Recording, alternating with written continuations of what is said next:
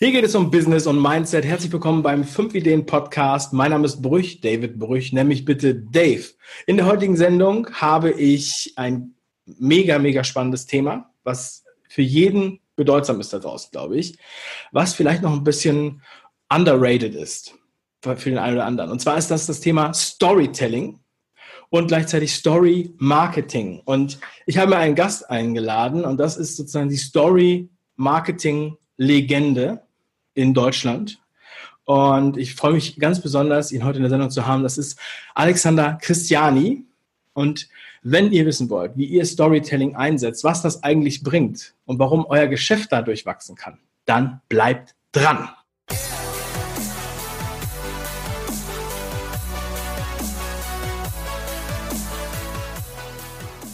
Storytelling und Story Marketing. Manche sagen, degradieren das und sagen, das ist nur Geschichten erzählen, aber Geschichten erzählen ist, ähm, glaube ich, eine der Urinformationstransporteure, denn wir müssen uns ja alle Informationen merken.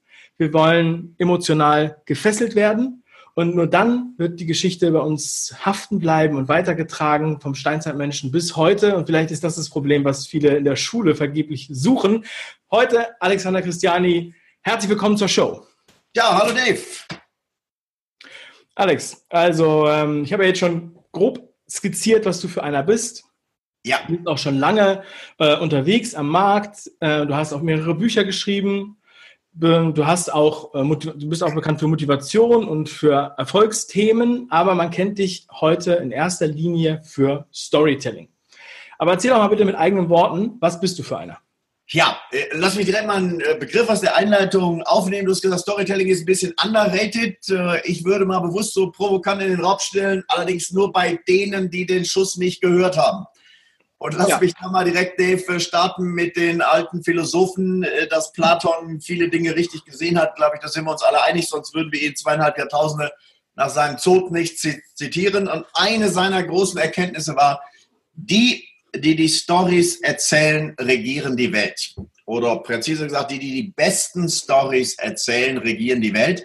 Weil überleg mal vor Jahren, wenn wir nur in der Politik starten, mit welcher Story haben die Grünen sich auf die Agenda gesetzt? Und in dem Maße in dem Umweltbewusstsein kam. Und wir sehen jetzt gerade die Ergebnisse der aktuellen Europawahl.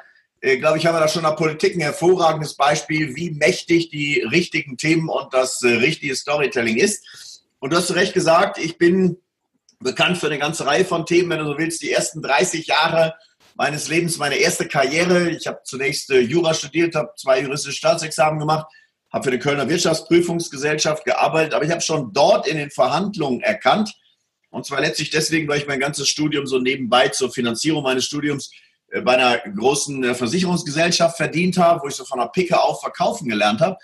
Und als junger Jurist habe ich mich natürlich gefragt, wenn zum Beispiel die Gegenseite bei Gericht den, den Richter sehr scharf angegriffen hat, dann kanntest du natürlich vom Verkaufstraining solche Sätze wie, behält der Kunde recht, äh, behalten wir ihn. Und das hast du im Verkauf gehört. Aber als Jurist hast du gesagt, es gibt Gesetze, es gibt Dinge, die richtig sind. Jetzt muss ich argumentieren, was richtig ist. Und ich war dann so mit Mitte 20 immer so ein bisschen hin und her gerissen, habe aber schnell gesehen, die Leute, die dem Richter auf die Füße getreten sind äh, und sozusagen ihn in seinem Ego aktiviert haben, äh, die haben typischerweise für ihren Mandanten äh, nachher nicht so günstiges Urteil herausgeholt. Äh, und ich habe damals schon in dieser äh, Wirtschaftsprüfungsgesellschaft gesehen, dass viel weniger um Recht haben und Recht behalten geht, äh, als darum, wie hat man eine gute Idee, wie man gemeinsam zum Verhandlungserfolg kommt und so weiter.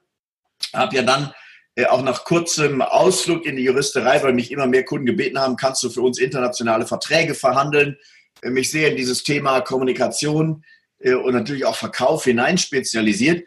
Und ich war einer der ersten in Deutschland Anfang der 90er Jahre, der die Chance bekommen hat, weil ich einer der ersten NLP-Trainer war, der noch in den USA komplett ausgebildet worden ist, als die ganze Welle hier rüber schwappte, dass ich zum Beispiel für Bertelsmann eine große Studie machen durfte, Sprachmuster des Überzeugens. Und die Erwartung von Bertelsmann war bei 1100 Verkäufern im deutschsprachigen Europa, weil man gesehen hatte, die ähm, schlechten Verkäufer halten sich wenig an die Leitfäden. Äh, die guten Verkäufer wollten aber die hausinternen Psychologen nicht mitnehmen und sich in die Karten schauen lassen. Und dann hat man den Umweg gewählt über mich, wenn du so willst, als externen Experten, dann gesagt, Christiane, guck mal nach. Und wenn du jetzt beweisen kannst, dass die guten Leute sich sehr an unsere Sprachmuster halten, dann haben wir besseres Standing, um alle Verkäufer besser zu machen. Also für dich nur zum Hintergrund, die fünf besten äh, damals bei Bertelsmann verkauften im Durchschnitt fünfmal so viel wie der durchschnittliche Verkäufer. Und jetzt stell dir mich vor, das war wirklich so im Jahr 1991. Ich glaube, der Bertelsmann-Auftrag kam irgendwie im Oktober. Im Juli sind meine Zwillinge geboren.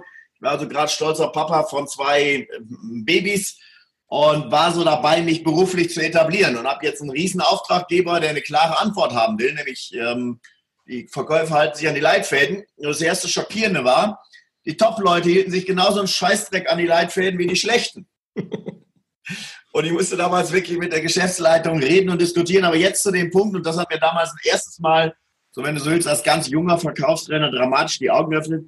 Die Top-Leute machten wenig oder keine Unterschiede in der Bedarfsanalyse. Also nach Motto, haben sie Kinder, auf welche Schulen gehen die, wollen sie, dass ihre Kinder gescheites Abitur machen, das war alles gleich. Aber der entscheidende Unterschied der Top-Leute war, die erzählten nur Geschichten. Mhm. Die sind nicht an die Leitfäden, aber die erzählten nur Geschichten. Ich weiß noch bis heute ein Beispiel, die bauten so einen kleinen Kontext aus. Die hat jetzt zu dir gesagt, Mensch Dave, äh, hast du denn auch Kinder? Und du hättest dann vielleicht gesagt, ja, und wohin fahrt ihr in Urlaub? Ja, immer wieder nach Mallorca. Mensch, denn da, das kenne ich auch, meine Kinder auch. Und sind denn deine Kinder am Flughafen auch so wissbegierig? Und dann hättest du vielleicht gesagt, ja. Und dann hätte ich gesagt, ciao. Und dann fragen die dich, wo kommen denn die Koffer hier in den Airbus und wo ist der Tank und wo sitzt der Pilot? Und dann haben sie ihre Lexikothek aufgemacht und gesagt, schauen Sie, äh, schau Dave, in Zukunft musst du da deinen Kindern, das musst du nicht alles wissen, du musst einfach nur wissen und deinem Sohn sagen, Schatzi, man muss im Leben nicht alles wissen, man muss nur wissen, wo es steht. Und dann hatten die so Transparentfolien und aber auf der ersten Transparentfolie das Flugzeug so aufgebaut, dass du den unteren Teil gesehen hast, so mit Tanks und Kofferraum und dann, wo die Passagiere sitzen und dann die nächste Folie drüber, wo der Pilot saß. Und wenn du so willst, Quintessenz, ich hatte das damals noch nicht theoretisch reflektiert, das später in seiner Arbeit gefunden. Äh, das Ergebnis dieser Studie war, die Verkäufer, die den Kunden in einen Film geschossen haben, die ihm eine Geschichte erzählt haben, wo er sich sozusagen mit den Ohren zuhörend bei der Anwendung des Produkts selbst sehen konnte. Das waren die, die fünfmal mehr verkauft haben. Und für mich Dave, waren zwei Sachen magisch. Wir haben das konsequent, ich habe dann zwei Jahre die ganzen Bertelsmann-Verkäufer trainieren dürfen. Das war flächendeckend eine der besten Steigerungen in den Verkaufsergebnissen, die je bekommen haben, über das ganze Team. 1100 äh, Leute, so im Bereich von 25 Prozent. Aber ich sagte als Coach für mich der größte Frust war, nachdem wir genau rausgefunden hatten, was machen die besten Leute anders, nämlich Storytelling, nachher zu erleben, dass du einen Teil der Verkäufer nicht zum Jagen tragen konntest. Und das ist auch das, was ich unseren Zuhörern sagen will, zwischen der intellektuellen Einsicht, Stories helfen dir und dem gewohnheitsmäßigen Mechanismus, den in sich selbst aufzubauen, die Stories immer dann zu erzählen, wenn es am meisten zählt und nicht nur abends in der Kneipe, wenn wir intuitiv drauf kommen. Äh, das war eine ziemlich große Herausforderung auch und ist bis heute für die weiteren Coaches und die weitere Umsetzung. Ja, sehr geil. Also es ist echt ein extrem spannendes Feld und vor allem ähm, viele, die sich darüber noch gar keine Gedanken gemacht haben. Eigentlich ist es wirklich selbstverständlich, weil wir, weil wir alle Geschichten lieben und wir wollen ja nicht einfach irgendwelche Fakten hören, ja, sondern wir wollen ja immer den Nutzen für uns wissen. Wir wollen uns ja immer in die Welle legen. Und das ist ja nicht nur im Verkaufsgespräch so, sondern letztendlich ist es ja auch in einem Buch so oder auch in einem Vortrag. Also diese Didaktik, die das mit sich führt. Weil äh, das, was du machst, ist ja auch die Übersetzung so dass man es halt leicht konsumieren kann. Das finde ich halt so geil, weil das ist ja dieses Prinzip, wo Einstein gesagt haben soll, es ist einfach, etwas Komplexes komplex darzustellen, aber es ist schwierig, etwas Komplexes einfach darzustellen. Und manche denken auch, es wäre dann schlecht, wenn es einfach dargestellt ist. Aber nein, das ist gerade die hohe Kunst. Also, es ist so eine Art, du sagst dazu immer Markenrezept. Auch, ja? Ja. Ähm, ja, also um nochmal weiter einzusteigen, du hast ja eben auch schon angesprochen, aber ich glaube, das ist auch nochmal alle wichtig, sie komplett bei der Wurzel abzuholen. Also Neurowissenschaftler haben inzwischen über 850 Studien erstellt, die alle zum gleichen Ergebnis kommen. Von der Denkeffektivität, also von der Aufmerksamkeitskapazität, äh, von dem Überblick, den wir bei komplexen Sachverhalten bekommen, bis zum Langzeitbehalten. Äh, dass Stories alle anderen Kommunikationsformen, ob PowerPoints, ob Gedichte, ob Zusammenfassungen, analytische Rapports, Tabellen oder sonst etwas. Äh, all das wird von Stories geschlagen. Und aus meiner Sicht ist ziemlich einfach nachzuvollziehen, warum. Schau, wenn du vor 30.000 Jahren in einer Horde von 30 bis 90 Menschen in der afrikanischen Savanne gelebt hast, und abends hat einer am Lagerfeuer gesagt, du, ich ging den Weg da runter zu unserer Wasserquelle Ilmer, plötzlich höre ich ein Knacken im Gebüsch. Dann hat es damals jeder aufgeweckt und jeder hat damals an deinen Lippen gehangen. Und ist übrigens auch heute noch so. Du musst einem Menschen nicht sagen, dass die Story beginnt. Du sagst einfach, hey, ich war gestern Abend äh, allein zu Hause, äh, auf einmal halb zehn, plötzlich klingelt es bei mir in der Tür. Und dann geht derselbe Überlebensmechanismus raus. Schau, 95 Prozent der Menschheitsgeschichte bis vor 5000 Jahren hatten wir keine Schriftsprache. Das Einzige, was sich unsere Altersgenossen oder Vorgänger damals gut merken konnten, das war, was ihnen am Lagerfeuer erzählt worden ist. Und jetzt siehst du das, was Wissenschaftler uns sagen, der Mechanismus von fremden Erfahrungen lernen zu können und nicht immer alle Fehler selbst machen zu müssen, sondern da vorsichtig sein zu können, wo es einen Stammesgenossen vielleicht fast das Leben gekostet hätte. Das haben wir in solchen Situationen damals durch Stories gelernt. Und dann kannst du sehen, wie selektionsvorteilig es war, jetzt über tausende Generationen, dass wir bei Stories zugehört haben, dass wir bei Stories einen inneren Film hatten und dass wir bei Stories, auch das kann man heute wissenschaftlich beweisen, ein 22-fach längeres Behalten hatten. Und jetzt wird der ein oder andere unserer Zuhörer sagen, ziemlich cool, äh, aber wie hilft mir das in meiner Marketingpraxis? Und ich mache dir da direkt mal ein konkretes Beispiel, damit Teilnehmer sehen, wie extrem mächtig das ist und dass wir auch noch mit ein paar Vorurteilen aufräumen. Äh, ich meine, wir alle wissen, denk mal an Mittelständler. Ich habe so eine, eine Grundstrategie in der Kommunikation, die heißt, der Unternehmer spricht selbst. Das ist das erste Prinzip. Und das zweite heißt dann, deshalb weißt du schon, der Unternehmer erzählt äh, Geschichten. Und in diesen Geschichten, um es direkt rund zu machen, ist der Kunde jeweils der Held und das Unternehmen der Mentor. Und wenn wir uns das ein bisschen näher anschauen, Dave, stell dir vor, äh, deine Frau sagt, du Schatzi, bevor wir in Urlaub fahren, brauchen wir irgendeine Reiserücktrittsversicherung oder ich brauche eine eine Kinderkrankenversicherung fürs Ausland, schau dich mal um. Und ich wette mit dir, wenn du jetzt zu drei Versicherungsmaklern in deiner äh, Heimatregion auf die Webseite gehst, dann steht da, wir haben erstklassigen Service, wir haben langjährige Erfahrung, äh, wir gehen für dich als Kunde die Extrameile, wir haben einen Fünf-Sterne-Service und bei uns stehst du als Kunde im Mittelpunkt. und wenn du dann beispielsweise zu meinem Kunden auf die Webseite kommst, dann geht dann ein Minuten und sechs Sekunden langer Film los und äh, der sagt sinngemäß folgendes, herzlich willkommen bei Mark Lakes.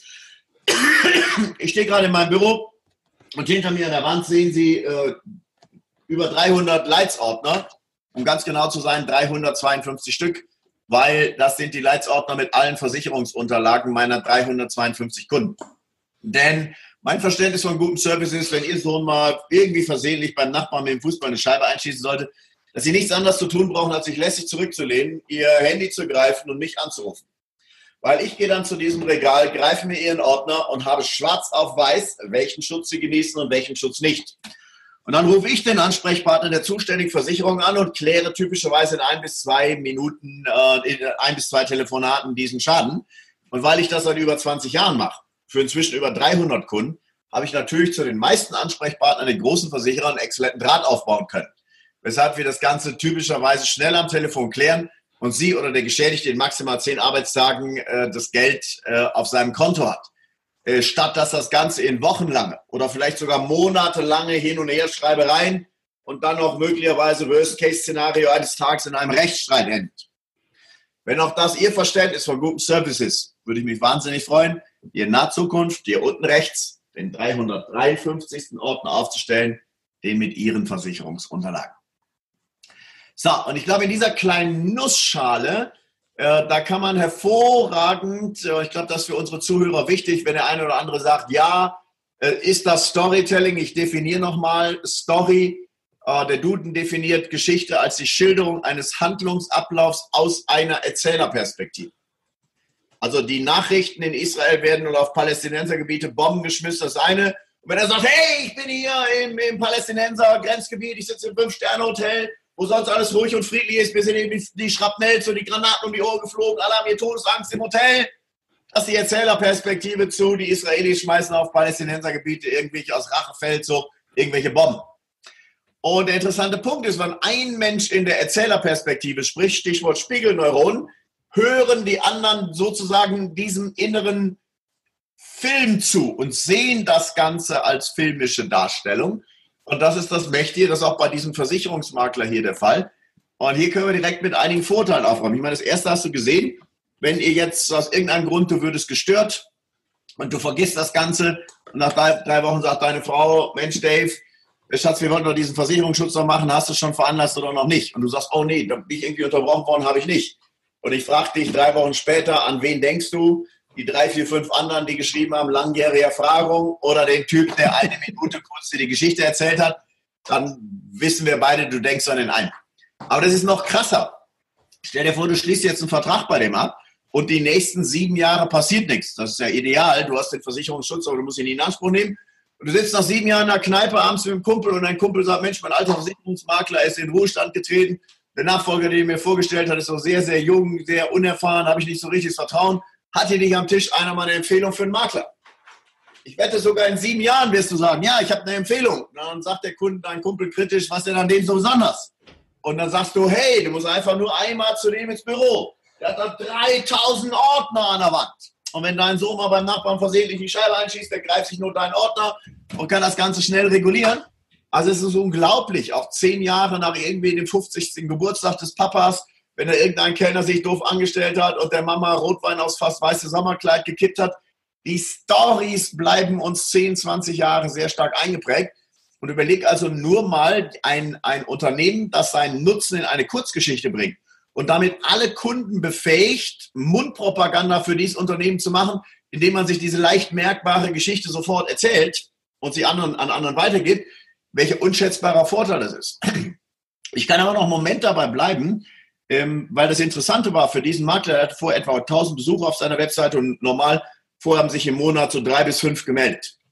Von dem Moment an, wo er sein eine Minute Unternehmervideo da drauf hatte, haben sich jeden Monat zwischen 20 und 25 bei ihm gemeldet, regelmäßig.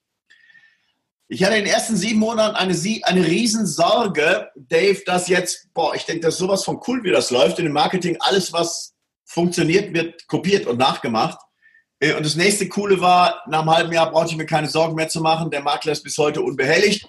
Weil es gibt so, du kennst diesen Spruch, die größte Angst, die Menschen haben, ist die Todesangst. Die zweitgrößte Angst, die sie haben, ist eine Angst, in der Öffentlichkeit eine Rede zu halten. Und ich habe festgestellt, es gibt eine Angst 1a dazwischen, dass die Angst von Unternehmern, eine Rede zu halten, die auf Video aufgezeichnet wird und die in den nächsten drei Jahren 50.000 Menschen auf ihrer Webseite inklusive aller Lispelfehler sehen können. Also, wer als Unternehmer ein bisschen in der Hose hat und sagt, diese 60 Sekunden Botschaft, warum ich hier stehe, was mein Business speziell macht und meine Kunden einzuladen, deswegen zu mir zu kommen, wer das macht, ist uneinholbar oder sehr, sehr weit vorn. Und Dave, vielleicht noch ein Punkt, den konnte ich ein halbes Jahr lang nicht erklären, weil wir haben eins festgestellt, dieser Mann hat nicht nur etwa fünfmal so viele Anfragen oder sechsmal so viele Anfragen bekommen wie vorher. Das Coole war, die Leute, die zu einem ersten Beratungstermin zu ihm in die Kanzlei, in sein Büro gekommen sind, äh, die haben irgendwie zu einer Quote von 80 oder 90 Prozent gekauft. Während die, die vorher kamen, haben vielleicht eins zu drei. Ja, ich hole mir noch zwei andere Angebote eingekauft. Und das hat ja erstmal von der Logik keinen Sinn gemacht. Warum äh, ist jetzt die Abschlussquote so viel höher? Der hat ja keine besseren Produkte, keine besseren Preise, keine besseren Angebote. Bis mir dann nach und nach eins dämmerte. Sprich, damit ich dich sehe, hat damals Sokrates gesagt. Also, wenn man dich oder mich eine Minute auf dem Video sieht, äh, auch heute unsere Zuhörer, die haben einfach ein Bauchgefühl. Und entweder sagen die beiden Typen sind cool oder die sagen, die beiden Typen sind uncool. Und hier kommt das. Bei dem Makler hat nur der einen Termin gemacht, der vom Bauch vorher schon gesagt hat, ich könnte mir vorstellen, mit dem zu arbeiten. Ja. Und wenn er dann anschließend keinen Blödsinn erzählt hat, deswegen 80 oder 90 Prozent Abschlussquote, haben die Leute dann auch äh, mitgemacht. Äh, und dann siehst du hier, das Coole, cool ist ja, du kannst ja die Wirkung von Stories über Google Analytics messen. Und das kann ich hier auch direkt sagen. Ich habe äh, also sicher mehr als ein Dutzend Kunden, äh, die mit diesem Unternehmervideo zwischen 20 und 30 Prozent mehr anfragen und damit auch 20 und 30 Prozent mehr Umsatz generieren, nur mit diesem einen kleinen Unternehmervideo. Und letzter Satz dazu, wenn du ein Unternehmen machst, wo du denkst, naja, macht das kleine Unternehmen, die kleine Unternehmerpräsentation durch den Chef noch einen Unterschied? Weil wenn jetzt ein Unternehmen mal im Jahr eine halbe Milliarde als Beispiel ausgeben kann für Marketing wie Apple oder wie Samsung, da könnte man ja sagen, naja, da werden so viele Kampagnen in der ganzen Welt gemacht, dann ist der Einfluss des Chefs, des Manns an der Spitze vielleicht nicht mehr so groß. Und wir beide wissen, genau Gegenteil ist der ja. Fall. Alle Marketingkampagnen von Apple haben mit einer Markteinführungskampagne für das Produkt vom Vorstandsvorsitzenden, vom CEO von Steve Jobs begonnen. Und wir alle wissen, wie er zum iPod gesagt hat, 1000 Songs in your pocket, wie er zum iPhone gesagt hat, today we reinvent the phone und als iPad kam, gesagt hat, holding the Internet in the palm of your hands for the first time. Uh, und uh, das, glaube ich, sind sehr mächtige uh, Belege dafür, dass vom Kleinunternehmer, meinem Versicherungsmakler angefangen, bis zu einem Weltkonzernführer. Wenn ich dich frage, wie heißt der Vorstandsvorsitzende von British Airways, wirst du es höchstwahrscheinlich nicht wissen. Wenn ich dich frage, wie heißt der Chef von Virgin Airlines, wirst du höchstwahrscheinlich wissen, ist der Richard Branson. Und da siehst du auch wieder, wer als Chef sich mit seiner Marke identifiziert und das nach außen kommuniziert, äh, der hinterlässt unabhängig von Marketing-Millionen, die er hat, äh, ganz starke zusätzliche positive Spuren im Markengedächtnis seiner Kunden. Geil. Also ich hoffe, dass jeder weiß, wie wertvoll das alles gerade ist, was du hier schon angesprochen hast. Also ähm, ich habe eine Content-Marketing-Agentur, wir machen YouTube-Kanäle und Podcasts für Unternehmen. Wir haben unter anderem eine Spedition aus Hamburg als Kunden. Und das ist halt auch mal so ein geiles Beispiel, weil das ist halt, die liefern Container aus. Also schlimmer, was unsexieres kann man ja eigentlich gar nicht verkaufen sozusagen. Und die beiden sind auf YouTube, die beiden Geschäftsführer. Und seitdem haben die immer die besten Mitarbeiter und sind Gespräch. Die Kunden machen Selfies mit denen, obwohl die mit Containern handeln. Also, und das ist natürlich auch eine, eine Form von Storytelling mit ihrem äh, YouTube-Kanal. Und viele, die das jetzt schon begriffen haben, fragen sich, okay, ich würde jetzt gerne mal da starten, aber ähm, hast du vielleicht noch mal so eine Struktur, was wie so eine Story aufgebaut sein muss? Oder gibt es da irgendwelche Magic Words, wie du anfängst? Zum Beispiel, pass auf, plötzlich, das hast du eben schon so gesagt. Oder ist die Ansprache eher siezen, ups, eher siezen oder eher duzen? Das wären jetzt so noch die Fragen, die als erstes so in den Kopf kommen. Ja, äh, also zunächst einmal, es gibt äh, in der Tat äh, mächtige Story-Strukturen und, und auch da will ich mit einem Punkt starten, weil mir begegnen immer wieder Menschen, die sagen, naja, ich hatte in Deutsch eine 4 oder eine 5 und meine Schwester hatte eine 2 und ich kann vielleicht ein bisschen was über Storytelling lernen, aber ich glaube, wenn ich in Deutsch besser gewesen wäre, dann wäre ich für Stories viel begabter. Mhm. Das ist zunächst mal ganz wichtig, dass man sich dieses Vorurteil äh, als solches bewusst macht und in seinem eigenen Kopf ausräumt. Denn äh, Kinderpsychologen, und das auch seit Jahren außer Streit, können heute nachweisen, dass schon Fünfjährige im Kindergarten, wenn sie sich gegenseitig Geschichten erzählen oder wie sie als nächstes Räuber und Gendarm spielen und das alles mit ein paar Fakten ausmalen, äh, dass Kinder im Alter von fünf Jahren bereits Geschichten erzählen mit allen Elementen, zwar mit allen Elementen eines griechischen Dramas. Also mit einer geilen Eröffnung, mit einem geilen Hauptteil, mit zwei, dreimal noch weiteren Action-Sachen, damit das Ende nicht sofort klar wird und dann einer überraschenden Wendung bis zum Höhepunkt. Also der Punkt ist, wir alle sind im wahrsten Sinne des Wortes geborene Storyteller. Storytelling als Überlebensfunktion in unserer Kommunikation ist uns angeboren und in dem Bereich sind wir auch alle mega cool. Es gibt abends niemand in der Kneipe, der, wenn er über irgendein Thema mit seinen Freunden äh, redet, was ihm wirklich am Herzen liegt, der nicht die Aufmerksamkeit seiner Freunde gewinnen wird. Also es ist zunächst einmal wichtig, sich all den Bullshit rauszutun. Man würde es nicht können. So, der Mechanismus besteht darin, das, was man in vielen Bereichen, an jedem Wasserautomaten, an jedem Kaffeeautomaten, in jeder Kantine, in jeder Kneipe, jeden Abend beim Sport, die Dinge, die wir ständig richtig machen im Storytelling, die auf einmal auf die Welt des Businesses zu übertragen, wo wir leider eben über Jahrzehnte gelernt haben, wir möchten das alles möglichst nüchtern machen. Schau, Journalisten wissen, also wenn du mal in Stern hineinschaust oder in Fokus, dann sind das ja alles Nachrichtenmagazine und die sagen auch immer, dass sie Daten und Fakten bekannt geben. Und das tun sie auch, aber alle Daten und Fakten, außer der einen Seite von 150, die heißt Daten und Fakten, wo so kleine Schnippels mit Zahlen draufstehen, alle anderen Daten und Fakten sind in Stories eingepackt. Weil Journalisten wissen, würden sie das nicht tun, würde schon der nächste Spiegel nicht gekauft und die ganze Spiegelredaktion in vier Wochen pleite sein. Also auch das müssen wir mal klar sagen, auch wenn die Marketingwelt gerade Stories neu entdeckt, dann sind sie weder menschheitsentwicklungsgeschichtlich neu noch businessmäßig neu, weil Journalisten, Medien, Funk und Fernsehen, seit es sie gibt, de facto seit 100 Jahren, auch im Radio von den Geschichten leben, weil das ist das, was die Einschaltquoten bringt. Und du kannst auch ganz pointiert sagen, wir fragen uns ja oft bei Trash-Fernsehsendungen, Container und so weiter, was RTL dort macht, warum normal intelligente Menschen sich so einen Scheiß anschauen. Äh, ich würde es mal sehr pointiert sagen, auch mit dem Vorwurf an die Medien, weil die Medien ihre erziehungsmäßige oder immer weiterbildende Verantwortung nicht äh, ernst nehmen und deswegen die billigsten produzierenden Stories macht, statt gute Stories zu machen.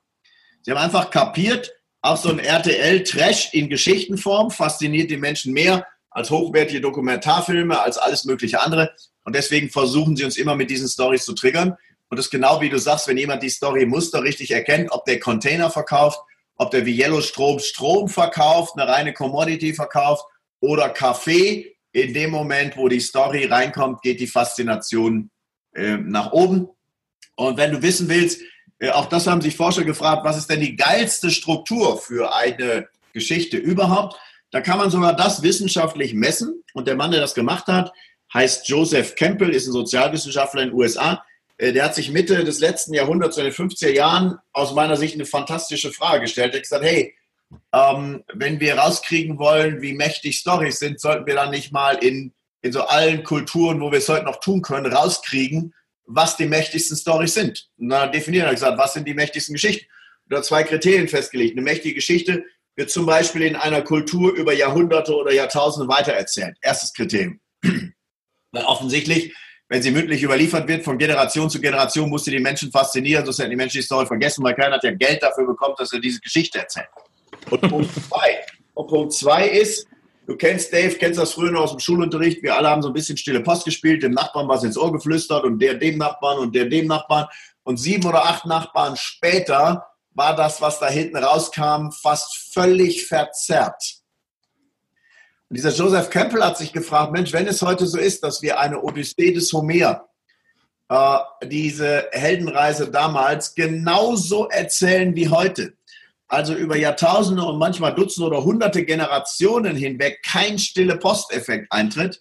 Erstens, wie klar muss damals die Geschichte gewesen sein? Zweitens, wie mächtig müssen die Werte gewesen sein, dass Menschen sich so eng an diesen Rahmen halten, der sie vor tausenden Jahren fasziniert hat und heute immer noch. Und das Coole ist, der Joseph Campbell hat das sehr genau protokolliert und er war der Erste, der dieser Struktur, die er entdeckt hat, den Namen der Heldenreise gegeben hat. Und das Coole ist, äh, ich habe immer James, äh, ich habe Steve Jobs immer äh, für ein, ein Marketing-Genie gehalten. Aber je tiefer ich mich mit ihm beschäftigt habe, habe ich eins festgestellt, der konnte nicht von Anfang an Storytelling. Der hat, wenn du an seine ersten Sachen denkst, bevor er bei, zu Pixar gewechselt ist, hatte er noch bei, bevor sie ihn rausgeschmissen haben, bei Apple damals ein Nachfolgemodell für den äh, Mac-Computer entwickelt und es war der objektiv beste PC der damaligen Zeit mit weitem Abstand. Und Steve Jobs war so stolz, dass er ihn nach seiner Tochter ähm, äh, Lisa benannt hat. Und das Interessante war, er hat eine neunseitige Anzeige geschaltet in der New York Times. Das war nur Nerd-Speak, das war nur technische Fakten. Und das Gerät war einer der größten Flops, äh, keine 50.000 Mal verkauft. Und dann ist er zu Pixar gegangen. Und er war CEO. Und bei Pixar gab es einen äh, Chief Storytelling, CSO, Chief Storytelling Officer. Geil. Und das war John Lasseter. Und John Lasseter ist der Mann, der Findet Nemo geschrieben hat, der Toy Story gemacht hat, der einige der größten Animationszeichentrickfilme aller Zeiten gemacht hat, damals, als diese Technologie verfügbar wurde. Und das ist, was ich meinen Teilnehmern sage. Ich sage, hey, wir alle sind gut beraten, wenn wir auf den Mentor von Steve Jobs hören, weil Steve Jobs hat offensichtlich damit nachher sehr viel erreicht. Und dieser John Lasseter hat dem Steve Jobs gesagt, und das ist das, was ich auch heute an deine und unsere Zuhörer hier weitergebe, es gibt fünf Elemente, die jede großartige Geschichte auf dieser Welt hat. Und wenn du nur eins weglässt, bricht dir die Geschichte weg. Und diese Elemente, die sind, wir gehen aber gleich in die Tiefe darauf ein, die sind einerseits sehr harmlos, aber andererseits sehr mächtig. Und du wirst sehen, 95 Prozent, 98 Prozent aller Agenturen und aller Marketer haben schon diese fünf Elemente nicht verstanden alle großen Geschichten haben folgende Elemente. Erstens, es gibt einen Held. Uh, und Forrest Gump, was auch immer, Jesus in der Krippe. Dieser Held hat ein Problem. Er trifft einen Mentor. Er bekommt von diesem Mentor einen Plan und er geht anschließend auf die Reise. so, jetzt sage ich dir, sagen, wenn ich das ein erstes Mal sage, sagen die meisten meiner Teilnehmer, boah, Alex, das ist aber gar nicht schwer, das ist doch ziemlich einfach ist das schon wirklich das Kerngeheimnis von Storytelling? Sag ich, ja. Erster Punkt, denk mal, ein Held hat ein Problem. Und da weißt du eines in allen großen Geschichten, je größer das Problem, desto spannender die Geschichte. Und wenn du, Dave, heute zu deiner Agentur gehst und sagst, mach mir mal eine geile Imagebroschüre, und ich sage euch ganz offen, was in den letzten fünf Jahren mein Business alles schief gegangen ist, bevor ich so geil und cool war, wie ich heute drauf bin. Dann wird deine Agentur mit an Sicherheit grenzender Wahrscheinlichkeit deine negativen, deine Frusterlebnisse, deine Rückschritte und so weiter daraus machen. Und nachher kriegst du eine Imagebroschüre, wo der Day von einem Erfolg zum nächsten geeilt ist, aber immer schon cool, immer schon Auszeichnung, immer schon beste Podcast, bla bla bla. Ey, so sind Imagebroschüren und egal wer sie getextet hat, deswegen sind Imagebroschüren erstens grotten unglaubwürdig ja. und zweitens grottenlangweilig. Und ich will das genauso hart sagen, damit unsere Teilnehmer sagen, ja, das hört sich so an, diese fünf leichten Dinge. Wir gehen noch weiter. Das nächste, was ihr alle nicht verstehen, was die Deutsche Bank nicht versteht, die Telekom nicht versteht, die Allianz nicht versteht, es gibt ja einen Helden und einen Mentor. Und die Frage ist, wer ist das denn nun? Ist das Unternehmen der Held oder ist zum Beispiel der Kunde der Held? Und dann wirst du feststellen, es gibt Unternehmen, die machen den Kunden zum Held. Zum Beispiel Harley Davidson. Harley hat noch nie gesagt, wir bauen die besten Motorräder der Welt. Seit 50 Jahren sagen die, unsere Kunden sind die geilsten Typen der Welt. Und deswegen stellst du fest, wenn du im Sommer durch die Fußgängerzone gehst, Harley Davidson, ein kleines Unternehmen, 7000 Mitarbeiter, hat zum Beispiel auf Facebook 7,7 Millionen Markenfans. 7,7 Millionen Markenfans. Und dann schaust du dir die Telekom an, ein Unternehmen mit weltweit mehr als 200.000 Mitarbeitern, und du stellst fest, das ist kein Witz, du kannst, kannst recherchieren, die Telekom hat weltweit 90.000 Markenfans. Das sind weniger Markenfans als Mitarbeiter. Also Dave, wenn dein Unternehmen mal weniger Likes auf Facebook hat, als du Mitarbeiter hast, äh, ne? oder bei mir so wäre, dann sollten wir beide als Unternehmer nachdenklich werden. Also die Message hier ist, und es gilt generell so, ein Josef Ackermann geht zur Werbeagentur der Deutschen Bank und sagt, erklärt den Kunden mal, wie geil wir sind. Und der Chef der Allianz geht zur Agentur und sagt, erklärt mal, wie geil die Allianz ist. Und der Punkt ist immer gleich. Es geht wie bei jeder Party. Je mehr du bei einer Party sagst, arrogant und überheblich, wie mega cool du bist, umso mehr Distanz bringst du zwischen dich und alle anderen Menschen. Je mehr du bei einer Party andere erleben lässt, dass du ihnen mit echter, authentischer, offener Wertschätzung begegnest, umso mehr öffnen sich die Herzen und umso mehr emotionale Nähe und Sympathie entsteht. Und das für Marken genauso. Red Bull macht den Kunden zum Helden.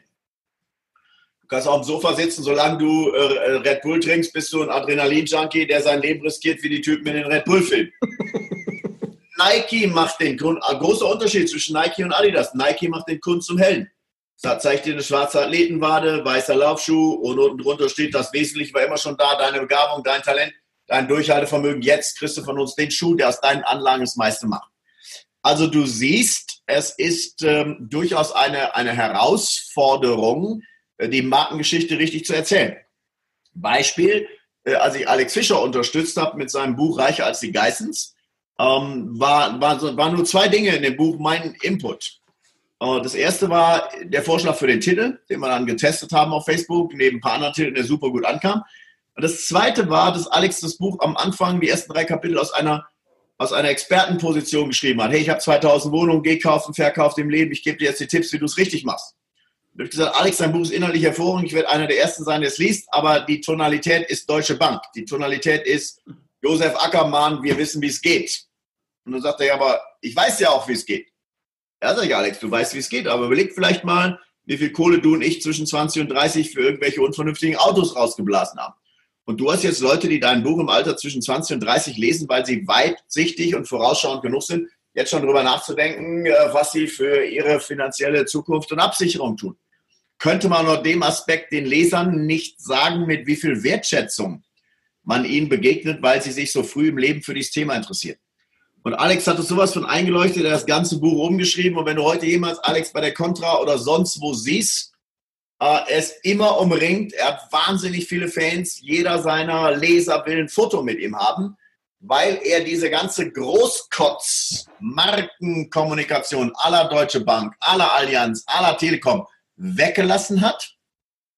Und das ist eben der Schlüssel und das ist auch die Botschaft an alle äh, unsere Zuhörer heute äh, zu sagen, mach den Kunden zum Helden, begegne ihm mit echter Wertschätzung und sei du der Mentor, der ihm bei der Lösung seines Problems, bei der Lösung seines Kittelbrennfaktors, wenn du so willst, äh, unterstützt. Geil. Und äh, apropos, wir haben ja heute nur ein begrenztes Maß an Zeit, wenn jemand Lust hat. Äh, ich habe eine mega coole Masterclass. Ähm, äh, um dir da mal den Hintergrund zu sagen, ich habe also ein ganz intensives Coaching gemacht äh, vor kurzem, äh, für meinen äh, Freund ähm, und meine Freunde bei Gedankentanken, ähm, den Stefan Friedrich und äh, Alexander Müller. Wir hatten über 3000 Anmeldungen für das Ganze und ich habe mit den Teilnehmern das längste Coaching-Webinar aller Zeiten, was ich je gemacht habe, live vier Stunden und 39 Minuten. Und ich habe das in einem Masterclass zusammengeschnitten. Äh, erst mein Präsentationsteil, gut anderthalb Stunden, und dann habe ich von den drei Stunden und 277 Fragen die wichtigsten und die besten nochmal komprimiert beantwortet. Wer also wirklich einsteigen will, der sollte sich einfach mal diese Masterclass Storytelling zwei Stunden komprimiert gönnen. Und äh, ich glaube, dann hat er neben dem, was wir heute schon machen, nochmal einige weitere ganz konkrete Tools für die Umsetzung in seinem eigenen Marketing äh, auf dem Schreibtisch, mit dem er sofort starten kann. Ja, sehr, sehr geil. Wenn wir auf jeden Fall verlinken, schickst du mir dann nochmal rüber. Ähm, also die Sendung heute war so viel, also schon so voller Wert. Ja, das muss man eigentlich äh, mehrmals hören und mitschreiben. Ich habe mir selbst sehr viele Notizen gemacht, äh, die ich auch gleich nochmal aufarbeiten werde. Und Alex, also fand ich mega, mega Bombe. Also ich muss ganz ehrlich sagen, ich habe so manchmal bei Vorträgen bei dir gesessen und habe mein Handy, äh, die Sprach Funktion, diese Memo-Funktion, habe das Ding einfach laufen lassen. In schlechter Quali, aber ich habe das dann rumgeschickt auch an ähm, Leute, die mir besonders wichtig waren gesagt haben, ihr müsst euch das reinziehen, wenn sie dich noch nicht kannten. Also das ist auch mein Appell an alle. Also, sehr cool. Ich meine das ganz ernst, äh, ganz ehrlich, äh, Alex, und äh, finde das ganz, ganz toll, was du da machst. Und das ist eine ganz wichtige Arbeit für ganz viele Leute. Wir brauchen gute Geschichten. Vielen lieben Dank, dass du dabei warst. Sehr gern und bis zum nächsten Mal. Hey, Tschüss. Bis dann, gute Zeit. Tschüss.